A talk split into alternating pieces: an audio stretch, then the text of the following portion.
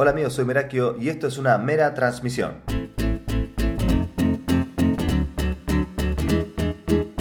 Bueno, estoy con Silvia Marino, que para los que me siguen en Instagram ya saben que yo voy a una coach hace mucho tiempo, que muchos me preguntaron, bueno, ¿qué, qué es el coaching? ¿Qué es una coach? Bueno, ella ya va a hacer su, su, presentación del tema, pero teníamos muchas ganas de, de grabar, de hacer algo juntos y la oportunidad de hacer un podcast hablando de un tema muy particular, que es el que vamos a hablar ahora. Eh, está buenísimo que haya surgido la, posibilidad. Bueno. Hola Lucas. ¿Qué tal? Muy bien, muy bien, un poco nerviosa. Sí, está bien. porque esta es, una de las primeras veces. Es un hecho importante este, que nos va a quedar grabado para siempre. Para siempre. Para siempre. Bueno, ¿qué te cuento? Te cuento de mí para que todos me vayan conociendo.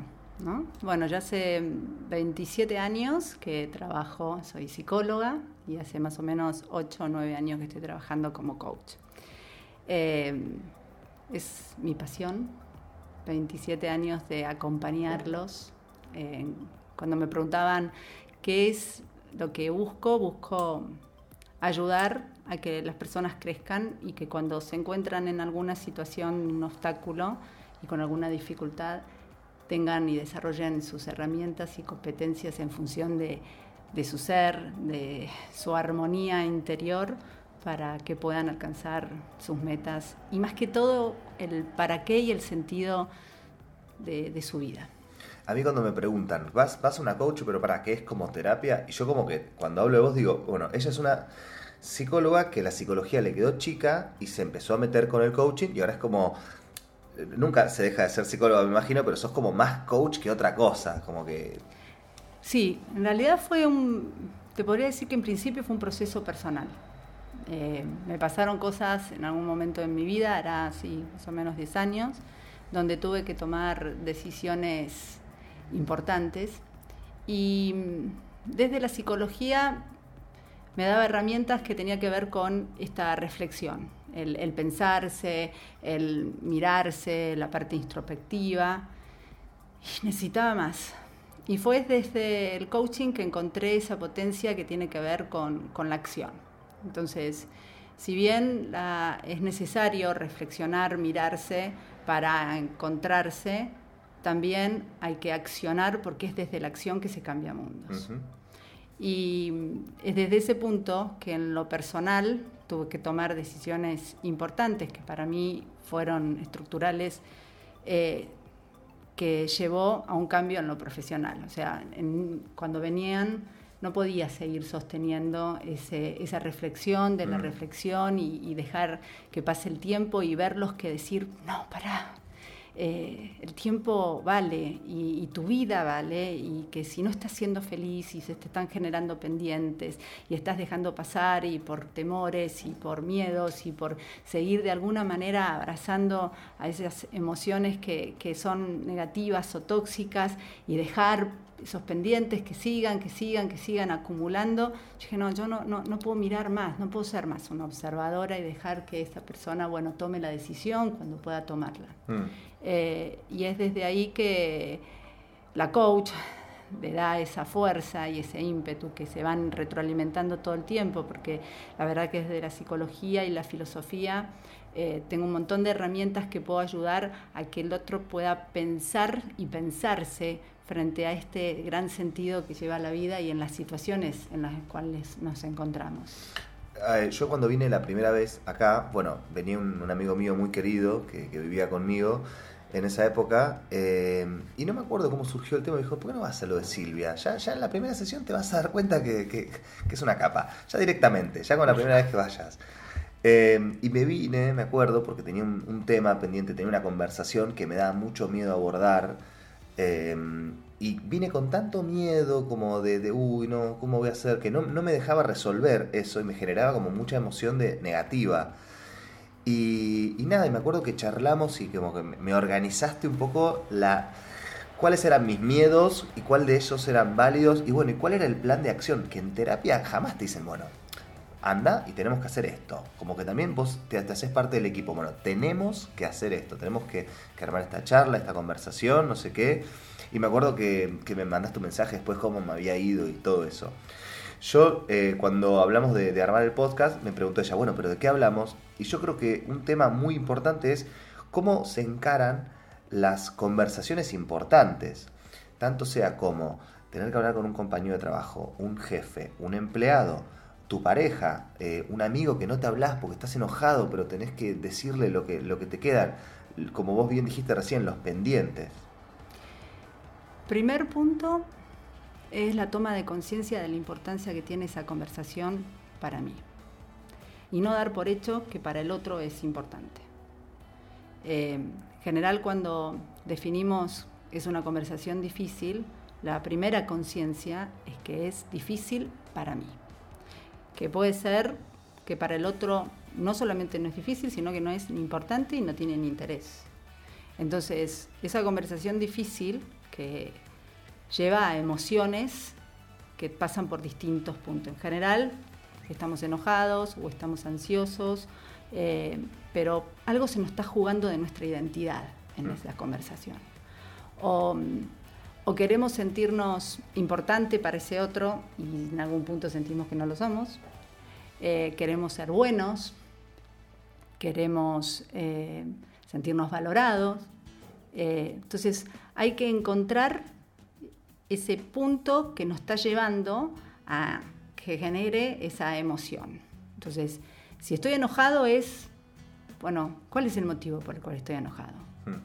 Y aceptar que el otro es un otro que puede ser que no responda a lo que yo esté necesitando en este momento pero que el primero que me tengo que dar esa posibilidad, esa oportunidad, porque es ese pendiente, porque esa conversación es un pendiente para mí, que no me deja dormir, mm. que me hace levantar todas las mañanas con una preocupación, que no me deja ir al trabajo o la paso mal, porque eh, ya tengo una tensión con, o con mi jefe o con mi compañero, o no quiero ir a reunión de los viernes que se juntan todos mis amigos porque va a ir mi amigo y, que, y tengo esto que no me deja mm.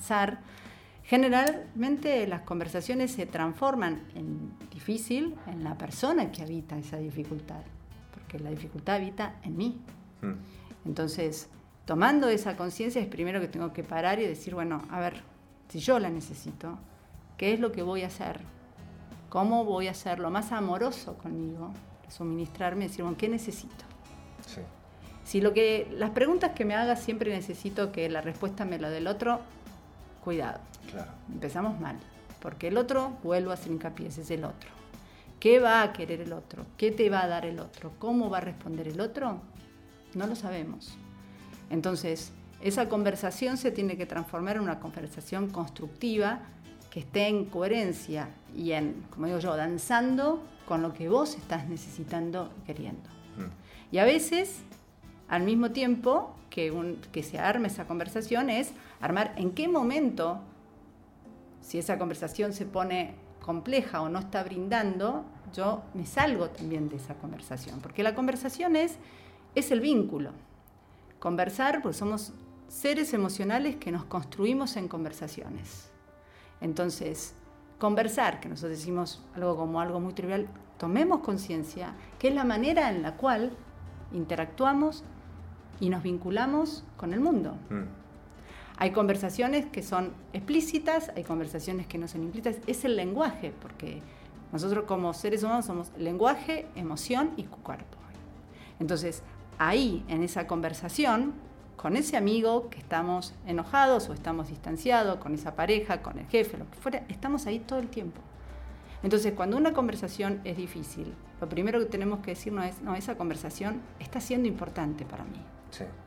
Está bueno esto que decís de que es para, para uno y que no quiere decir que para el otro también lo sea. En el momento que acepto eso, empiezan seguramente, hasta corporalmente, a bajar esa ansiedad, esa tensión, porque ya no estoy en posición de guerra, que tengo que conseguir algo. Es decir, bueno, a ver, tengo que aceptar que es posible esto. A partir de ahí es construir una conversación que digo, toda conversación constructiva tiene que basarse en el amor, en la energía del amor, en esa energía que hace a que yo y vos y el nosotros. Tiene, es un triángulo. ¿Cómo, cómo haces, suponete, no? Esto que, que está buenísimo, lo de la tiene que basarse en la energía del amor para alguien que tiene que hablar con su jefe que no le, que no le aumenta el sueldo? ¿no? ¿Cómo le pones amor al jefe? No le vas a poner al jefe, le vas a poner a que en esta conversación eh, es una conversación, como decís, necesitas de ese aumento que es importante para vos, que genera, entonces es una conversación que tiene que ver con lo emocional y que si estás enojado, poder decir, bueno, yo necesito de este salario, porque esto es importante para llegar a fin de mes y pasa esto. Voy a ir en la escucha, de poder escuchar a mi jefe, decir cuáles son los motivos, cuál, qué, qué es lo que sucede, qué es lo que pasa, por la cual es posible que me dé o no me dé el salario. Y principalmente voy a ir desde esa energía a cuidar, si es que para mí es importante, aunque no me estén dando esa respuesta, la importancia de seguir eh, cuidando la relación del trabajo en este presente que es para mí. Ahora, si desde la pregunta tengo la posibilidad de decir, bueno, ¿qué pasa si no me da ese salario? Tengo hoy, hoy presente, la posibilidad de decir, bueno, hasta acá llego y lamentablemente tengo que tener una retirada, porque en toda conversación, porque es como todo vínculo, uno tiene que tener la posibilidad de la retirada. A veces, como les digo yo, uno se encuentra en una habitación que se encuentra atrapado tomemos el ejemplo, este como me decía, del salario y decir, bueno, nada, es mi laburo, no puedo hacer otra cosa, por eso no voy a hablar con mi jefe porque no, no me va a dar el trabajo, el, el salario, y estoy enojado y, y, este es un trabajo de mierda y todas las mañanas me levanto mal, bueno, y no, no puedo generar esa, ese encuentro con mi jefe desde la mayor autenticidad que me implica no llegar a fin de mes y que bueno, que es posible y quizás sin darse cuenta en este encuentro pueden nosotros encontrar una alternativa. A lo mejor no te lo pueden dar en salario, pero pueden compensarlos de alguna forma, no sé. Pero la primera decisión de la valentía de afrontar esa conversación es personal. Sí. Sí, De dar ese paso. Me acuerdo una, una frase que, que, estaba en la serie de Luis Miguel que le decía el representante, uno nunca puede arrepentirse de ser valiente. Y, requiere mucha valentía dar el paso primero para decir, bueno, ya el solo hecho de ponerse a pensar decir, bueno, para, me voy a analizar la posibilidad de hablar con mi jefe, de hablar con mi mujer, de hablar con mi amigo. Ya es un paso enorme que no todo el mundo lo da. Y bueno, y después eh, abrirse a todas estas posibilidades, a, algo negativo, algo positivo. Sí, porque previo a toda conversación, esta que decimos difícil, que en realidad yo les desafío que lo transformen en conversaciones importantes, que la estoy dejando pasar y en ese dejar pasar me estoy dejando pasar a mí mismo. Mm. Es, previo es una conversación que quizás el encuentro es conmigo, que hace tiempo que la estoy pateando. ¿Recomendás alguna cuestión como técnica, como para ordenar, eh, onda, escribir, onda, no sé qué, anotate las 10 cosas que te vienen a la mente de por qué no hablas con esta persona o... Sí, el primero le plantearía un primer ejercicio, como que cierren los ojos un segundo y la primera persona o situación en la cual se encuentra que tienen una conversación pendiente. Después de ahí, preguntarse cuánto es importante para ustedes tener esa conversación. ¿Qué significa? ¿Qué sentido tiene? ¿Qué es lo que está involucrado? Si es en el plano personal, si es en el plano laboral, pero con el mayor ejercicio, casi como un entrenamiento, de no caer en la tentación, decir, bueno, pero, pero la otra, pero si me dan, o si qué me va a dar, o me va a dar ese, ese, ese sueldo, o mi mujer me va a hacer esto. No, no, es yo. Yo, para mí, cuánto de importante es, independientemente del resultado que obtenga. Entonces, cuando yo suelto el resultado, puedo diseñar entonces qué es lo que quiero para esa conversación. ¿En qué emoción quiero ir? Yo le diría que encarar una conversación en la cual es una conversación pendiente y es importante porque tiene un sentido para mi vida, para nosotros, el enojo no es la emoción en la cual... Pero es tan difícil cuando estás enojado y uno te agarra y decir, loco, estoy enojado, se lo voy a decir ahora, porque si me agarra no enojado, no se lo digo. Ah. ¿Viste? Sí. ¿Qué pasa con eso? Porque esas son las alternativas, esas conversaciones que las llamamos difíciles, o me la morfo y no digo nada y voy acumulando y acumulando y acumulando y después tengo una úlcera, o si no voy y exploto y se lo digo de la peor forma. Por eso, culturalmente y eh, vincularmente, se han transformado en decir que hay conversaciones difíciles y está como naturalizado que las dejamos pasar. No. O sea, lo que yo le estoy diciendo es justamente, no déjense de ser los distraídos con estas conversaciones, porque esto es parte de la generar el problema en sí mismo. Entonces, no, la alternativa no es voy desde el enojo y porque seguramente va a ser destructiva. El compromiso conmigo, el compromiso con esa relación que tengo con ese otro, aunque sea un jefe y no me lo banco, pero hay una relación porque me interesa conservar todavía mi trabajo o esto tiene que ver con mi carrera profesional, lo que fuere, pero es lo importante que para mí, pues si no fuera importante, a ver, no me voy a levantar todas las mañanas pensando en esto. Nada, no tengo registro. Entonces, como es importante para mí, no me puedo dar el lujo de estar enojado e ir de forma explosiva y que esta conversación se transforme en destructiva. Hay una cosa que dijiste que me llamó mucho la atención de, la sensación de estar acorralado, como esto del ejemplo del laburo, ¿no? Como decir, bueno, pero si no me dan aumento, no puedo patear el tablero y me voy porque no tengo otro laburo o la chica que quizá tiene su amiga y no sé, no la quiere, no le cae bien o, tiene cosas que no le gustaron, no, no le voy a decir nada a mi amiga porque si no me quedo sin amigas. Es como, ¿qué pasa con la gente esa que no, que no tiene alternativas hoy? Eh, y quizás eso es una excusa para no tener la conversación. Bien. Diría dos cosas vuelvo a esto. Primero es tomar conciencia y en esa, en lo que vos me estás planteando es tomar conciencia que en la conversación que tengo pendiente es en una relación tóxica. Porque es real que en toda conversación, como es un encuentro con el otro, yo puedo plantear una conversación constructiva, que la, conversación constructiva tiene que ver con esto, con, como yo digo, el amor, la escucha, la empatía, pero del otro lado me puedo encontrar con un otro o indiferente o que no le interesa o que tiene una manipulación en lo que tenga que ver con las emociones y puede ser un jefe que te dice, mira, sí, tengo, tengo los recursos, los cuento, pero no decido a vos no dártelos mm. a, los momentos. Entonces ahí es donde vuelvo a desafiarlo, decir, esta es la, la convicción de decir, si hoy en mi presente yo no tengo un plan B, menos me lo va a dar mi jefe. Y quizás es conversar, vuelvo a esta conversación conmigo y decirme, ok, en este presente no tendré hoy las alternativas, pero esta, esta relación tiene tiempo ya, entra en un tiempo de descuento. Okay. Y inmediatamente me tengo que desafiar e imponer a generar ese plan B. Eso me encanta, eso me encanta cuando, cuando vos, ya cuando, este es el momento, yo siento que es como un espacio de terapia también este, cuando, cuando empezás a poner como deadlines, viste, decir, bueno, chao, para esta fecha tenés que hacer tal cosa. Sí. Ahí es cuando vos venís, yo te digo, y ahí cuando yo le digo, la acción genera mundo.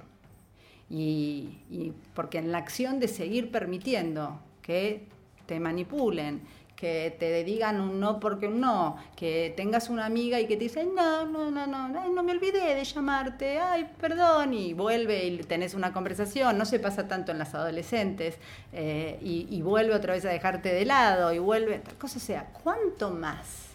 ¿Cuánto más te vas a postergar? ¿Cuánto más te vas a exponer? Mm. ¿Cuánto más vas a esperar que ese mundo sea divino y amigable cuando quien no sos amigable ni divina con vos misma sos vos? Excelente. Excelente, excelente. Es, es exactamente lo que hay que tener en cuenta, porque muchas veces ponemos en el otro todo, ¿no? Como el otro no se da cuenta, ah, bueno, entonces no le importa esta, esta cosa que a mí me pasa. Claro.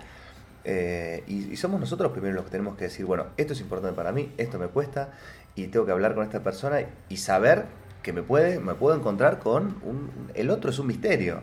Con el mayor de los no.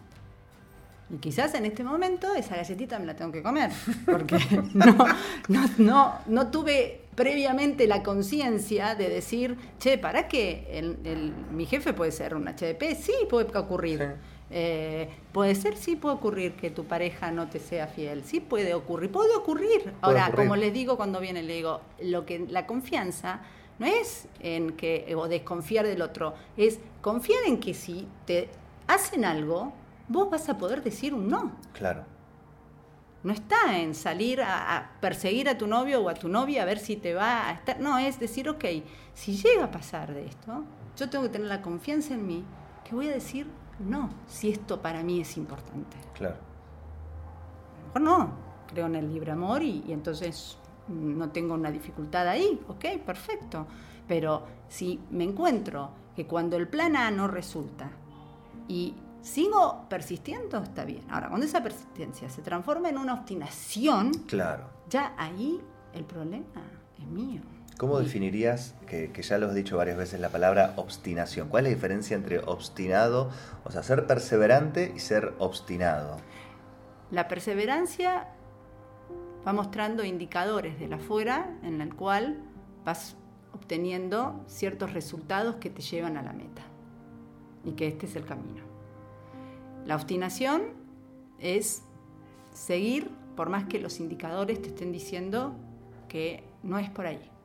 O sea, volviendo a estas conversaciones, si voy, hablo una vez, dos, tres con mi jefe y no hay una escucha, eh, no están los recursos, porque a veces, no, y más en esta Argentina, no se cuenta con esos recursos, pero no hay un equilibrio, entonces seguir insistiendo, tocando el timbre cuando o el otro no sale o no quiere, o no quiere ni tener esa conversación conmigo, es, ok, hasta acá.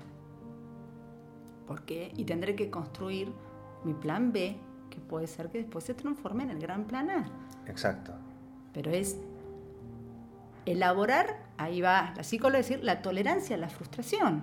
Ok, sí, ¿y quién te dijo que la vida adulta no va a implicar sortear frustraciones? Obvio. Es elaborarlas, atravesarlas y seguir, go on, adelante. Claro, capaz que te, te, volviste loco todo el fin de semana, te anotaste la conversación que vas a tener con tu jefe y te dice, mira, ¿sabes qué?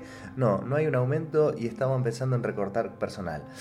Ah. te, va a quedar como un baldazo de agua, pero depende de vos. Bueno, ¿qué haces con eso ahora?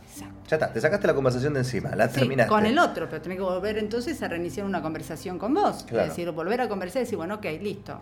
Este plan, eh, y puede ser que no solamente no tengo el aumento, sino que estoy en la lista de, despido. ok. Eh, la vida me presenta esto, como yo a veces digo, bueno, sí, y más nosotros en nuestra Argentina, el macro bueno, estamos en medio de unos huracanes terribles. En otros lugares del mundo tienen huracanes concretos, eh, eh, meteorológicos. Nosotros tenemos económicos. Está en afuera.